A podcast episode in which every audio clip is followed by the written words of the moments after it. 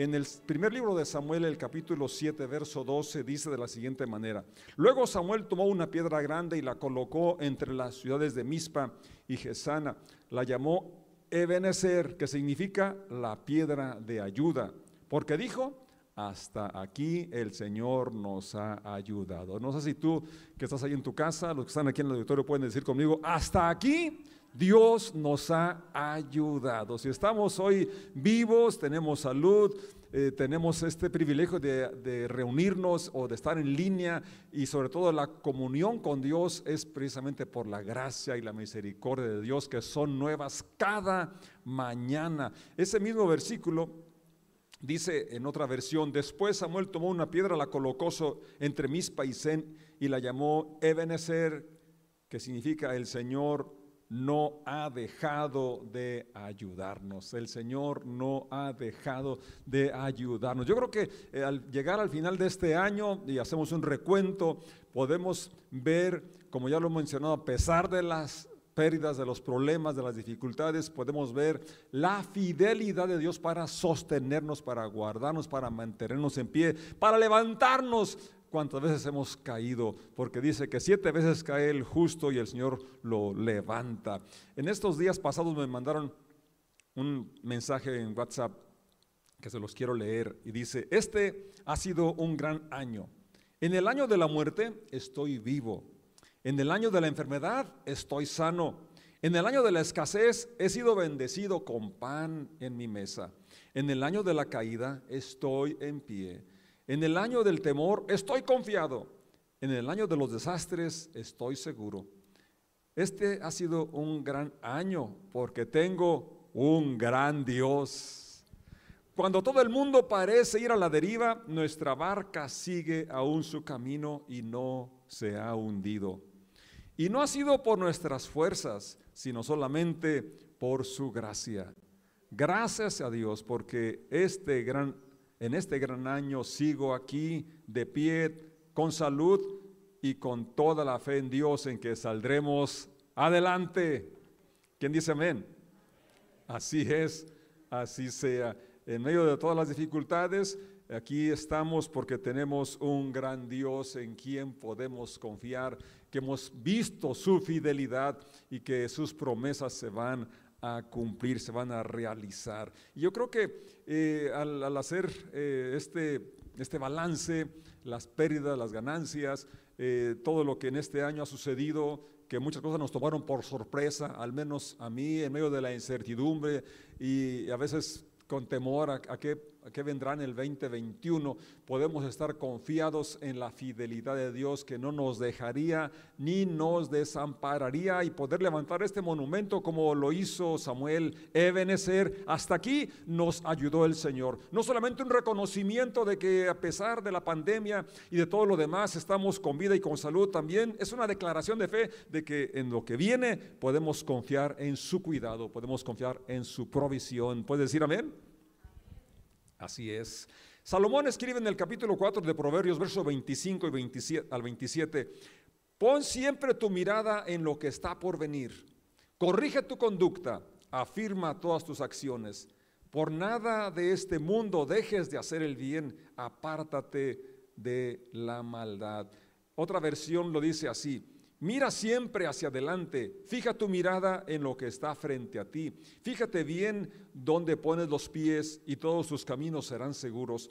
No te desvíes a ningún lado, aparta tu pie de la maldad. ¿Cómo miras el 2021? Bueno, Salomón aquí está ah, diciéndonos cómo podemos eh, ver con optimismo, ver hacia el futuro, porque podemos poner, como Pablo dice, puestos los ojos en Jesús, el autor y consumador de la fe. De esta manera podemos enfrentar el futuro con confianza, sabiendo que tendremos la protección y la provisión de Dios, porque ya lo hemos experimentado en el pasado. Ya hoy podemos ser testigos de la fidelidad de Dios. Como vemos, eh, el pasado también eh, tiene que ver en cómo recibiremos o cómo viviremos el futuro, porque el futuro no nos pertenece, tampoco tenemos que estar atascados, atorados en el pasado, hayan sido cuáles hayan sido las circunstancias, nos toca vivir solamente el presente y este momento es el único que nos toca vivir, así que vivámoslo a plenitud, disfrutémoslo a plenitud. Por ejemplo, Génesis capítulo 47, verso 9, cuando a Jacob le preguntan, Faraón le pregunta por su edad, eh, dice Jacob en su respuesta, Jacob respondió a Faraón, los días de los años de mi peregrinación son 130 años. ¿Cuánto? 130. ¿Son pocos? Pues no. Ah, pero él dice que sí. Pocos y malos han sido los días de los años de mi vida. Fíjate cómo estaba mirando en, eh, en, retrospectiva, mirando hacia atrás su vida. Decía, son 130 y son pocos y son malos. Ciertamente, si tú lees la historia de Jacob, sí pasó momentos difíciles, pero también tuvo momentos muy buenos. Y pero él está haciendo hincapié aquí, por un lado, minimizando 130 años, qué bárbaro, son muchos y muchos eventos, muchos acontecimientos bonitos que también disfrutó. Sin embargo, así somos los seres humanos, somos dados a ver lo negativo, a, quejarnos, a estar frustrados, a, sentirnos que, el mundo nos debe, que, y, en lugar de agradecer lo que tenemos, estamos quejándonos por lo que no tenemos. Yo creo que esas actitudes tienen que ser erradicadas si queremos agradar a Dios, si queremos disfrutar la vida, tenemos que despojarnos de todo peso de pecado, de aquello que nos impide gozar del amor de Dios y de las personas que amamos, las personas que están cerca, cerca de nosotros. Y precisamente su hijo, uno de sus hijos, José, nos da la contraparte, ¿verdad? De, cómo podemos, a pesar de las eh, situaciones difíciles, eh, complicadas que se atraviesan, podemos disfrutar o podemos cambiar la, la, situación, quizás no la situación,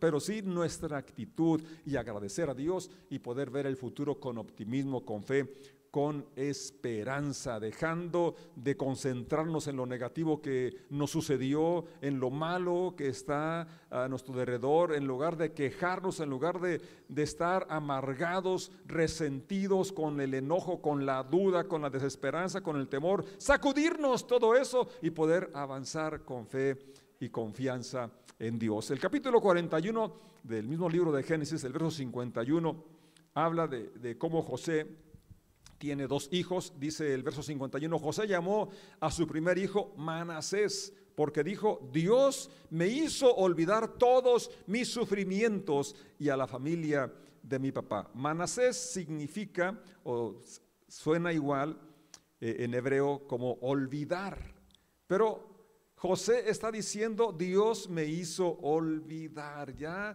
había cambiado su situación. Ustedes han leído y si no les invito que lean la historia de José. Pasó situaciones de verdad complicadas y pues sus hermanos tienen envidia de cómo su papá le había comprado aquel vestido de colores y de los sueños que tenía, las visiones que Dios le había mostrado de, lo, de su futuro. Entonces, ellos eh, en su envidia, eh, en un momento dado, cuando Él les llevó alimento, precisamente les llevaba eh, la comida, ellos lo, lo, querían matar. Uno de sus hermanos interviene y en lugar de matarlo dice, vamos a echarlo aquí a la cisterna, un pozo lleno de lodo. Y después pasan una caravana de ismaelitas y lo venden como un animal, lo venden como un esclavo. Entonces, esto era suficiente para que José estuviera amargado, enojado con sus hermanos. Y, pero vemos que más adelante él los perdona y dice, ustedes quisieron hacerme mal, pero Dios lo transformó en bien. Y él aquí está reconociendo que él pudo olvidar el maltrato, él pudo olvidar eh, más que bullying, ¿verdad? Es realmente ese, abuso que, sufrió. Y cuando él dice que olvidó a la familia, no es que ya no se acordaba, sino que olvidó aquellas acciones que lo lastimaron, aquellas acciones que lo, que, lo hicieron llegar hasta aquel lugar como esclavo.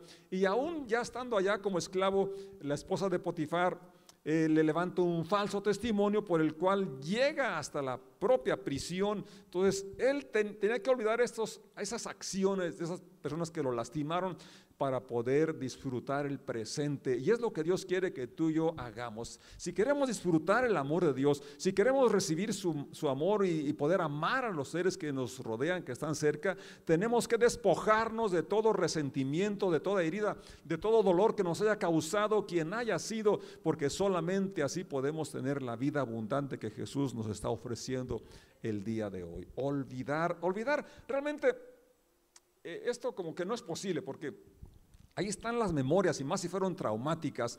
Realmente eh, José no creo que haya olvidado así eh, el, momento cuando lo arrojaron a la cisterna, el momento cuando estaba en la prisión, momentos difíciles que atravesó por las malas acciones de esas personas. Pero él ya no estaba enfocado en aquellas acciones ni en las personas. Estaba ahora eh, declarando que Dios le había dado la gracia para perdonar y liberarse de la amargura, del resentimiento. Yo creo que tú has, eh, recibido algunas heridas en tu cuerpo eh, en una ocasión yo me lastimé esta mano, estaba espantando los pájaros en el sorgo, soy agricultor como ya saben, y le puse pólvora además a la escopeta y a la hora de, disparar se abrió el cañón y casi me, vuelo el dedo pulgar de la mano izquierda. De hecho, cuando después del, aturdimiento por la explosión, eh, lo que miré fue una mano ensangrentada, nada más con cuatro dedos. Pero ahí estaba, pero aquí tengo la cicatriz bastante grande y recuerdo el lugar, el momento, y, pero ya no me duele, porque ya sané. Y así como se pueden sanar las heridas físicas, también se pueden sanar las heridas del alma y del corazón. Y fue lo que pasó con José. Él pudo tener esa sanidad cuando decidió perdonar y liberarse de, de aquel dolor que le habían causado a aquellas personas y Dios dice, me hizo olvidar. Dios nos ayuda, pero es una decisión que tienes que tomar también tú. Olvidar eh, a las personas, eh, es decir, perdonar a la gente que te ofendió, que te lastimó y sanar tu corazón, sanar tu alma, sanar tu espíritu y avanzar y disfrutar el presente y poder cumplir el sueño, la visión que Dios tiene para tu vida, de que seas bendición para otras personas, como lo tenía con José, lo tiene para contigo, lo tiene para con cada uno de los que me están escuchando. Dios quiere bendecirte, pero tienes que sanar primero. En medio del sufrimiento podemos tener sanidad de nuestro médico, el Señor. El Señor me hizo olvidar. Y luego tenía otro hijo, también menciona eh, al, mencionar, al hablarle a, sus hijos, así como tú y yo cuando llamamos a nuestros hijos, ¿verdad? Estamos, eh, al, decir el nombre, estamos haciendo unas declaraciones. Y es importante lo que confesamos. Es importante lo que hablamos y por eso José tenía que, quería recordar que ya aquello, aquellas experiencias negativas eran cosas del pasado y no quería recordarlas porque Dios le había hecho olvidarlas. Pero también, además de Manasés, tenía otro, otro, otro, otra persona pero antes de pasar a ello, quiero mencionar algo importante, que José no solamente necesitó perdonar a, sus hermanos, a la esposa de Potifar, sino también perdonarse a sí mismo. Porque de alguna manera eh, él fue imprudente al contar los sueños que causaron celos con sus hermanos. De alguna manera él tomó algunas decisiones y acciones que provocaron los celos de sus hermanos. Y el punto es este, que a veces podemos perdonar a otras personas, pero es difícil y algunos no logran perdonarse a sí mismos por decisiones equivocadas, por asuntos, eh, acciones malas que hicimos. Pero si hemos de, de, disfrutar el amor de Dios, tenemos que recibir su perdón, porque cuando confesamos nuestro pecado y nos apartamos, Dios es fiel y justo para perdonar nuestro pecado y limpiarnos de toda maldad. Entonces, Dios nos ha dado gracia y perdón, necesitamos perdonarnos a nosotros mismos también. Y otra cosa, perdonar a Dios. Dirá, perdonar a Dios. Sí, porque muchos están enojados con Dios. Porque creen que los trató injustamente. Olvidan que estamos en un mundo caído. Y que las cosas negativas que nos pasan son por la, la caída, la maldad del ser humano, no de Dios. Entonces también es importante que perdones a los que te ofendieron, perdones te perdones a ti mismo y perdones a Dios y dejes de culparlo por aquello que no ocasionó Él, sino que es consecuencia de la caída y consecuencia quizás de tus propias malas acciones. Y solo así podremos entonces tener nuestro manasés, olvidar el sufrimiento, olvidar aquellas situaciones que ya quedaron ayer. Entonces no estés patinando, no estés atascado, no estés atorado en aquellas cosas que son dolorosas y para qué prolongar más eso negativo. Vamos a avanzar. Dios me hizo olvidar. Y su otro hijo, dice el verso 52, a su segundo hijo lo llamó Efraín, pues dijo, Dios me ha dado hijos en la tierra en que he sufrido. Dios me ha dado hijos. Efraín significa doblemente fructífero. José es rama fructífera. José es fructífero, por eso me gusta mi nombre. Pero dice, su hijo era Efraín, era doblemente fructífero. Y eso es lo que Dios espera de cada uno de nosotros, que seamos fructíferos, que seamos bendición para otros. Y si estás estancado, si estás amargado, si estás lamentándote de lo que, de lo que fue y lo que hubiera sido, no vas a ser bendición. No vas a disfrutar tu presente, pero tampoco vas a bendecir a otras personas. Y Dios, como le dijo a Abraham, te voy a bendecir para que seas bendición a otros, como lo hizo con José, una visión, un sueño, el cual rescataría no solo a su familia, sino al mundo de entonces. A través de él, Dios también quiere llevar bendición a través de ti a muchas más personas que lo necesitan hoy más que nunca. ¿Cómo?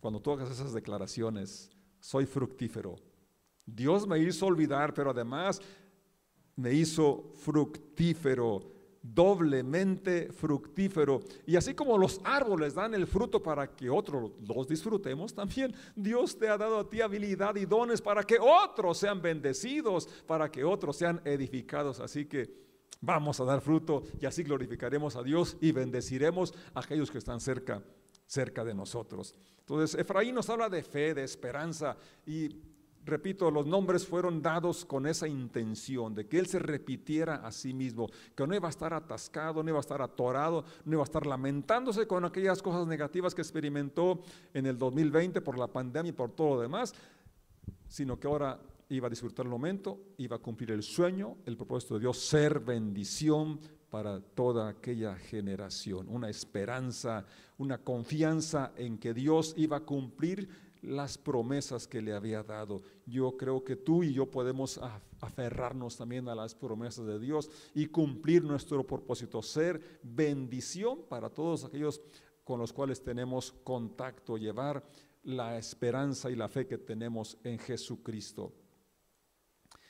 David en el Salmo 27, versos 13 y 14, nos habla, porque algo que quiero puntualizar es de la declaración de de José es que aquella, aquella bendición que estaba recibiendo, aquella, aquello de ser fructífero, era en una tierra extraña, dice, en la tierra en que he sufrido, en medio del sufrimiento, en medio de las limitaciones, de las enfermedades en que hemos atravesado, las pérdidas que hemos sufrido, aún aquí podemos dar fruto.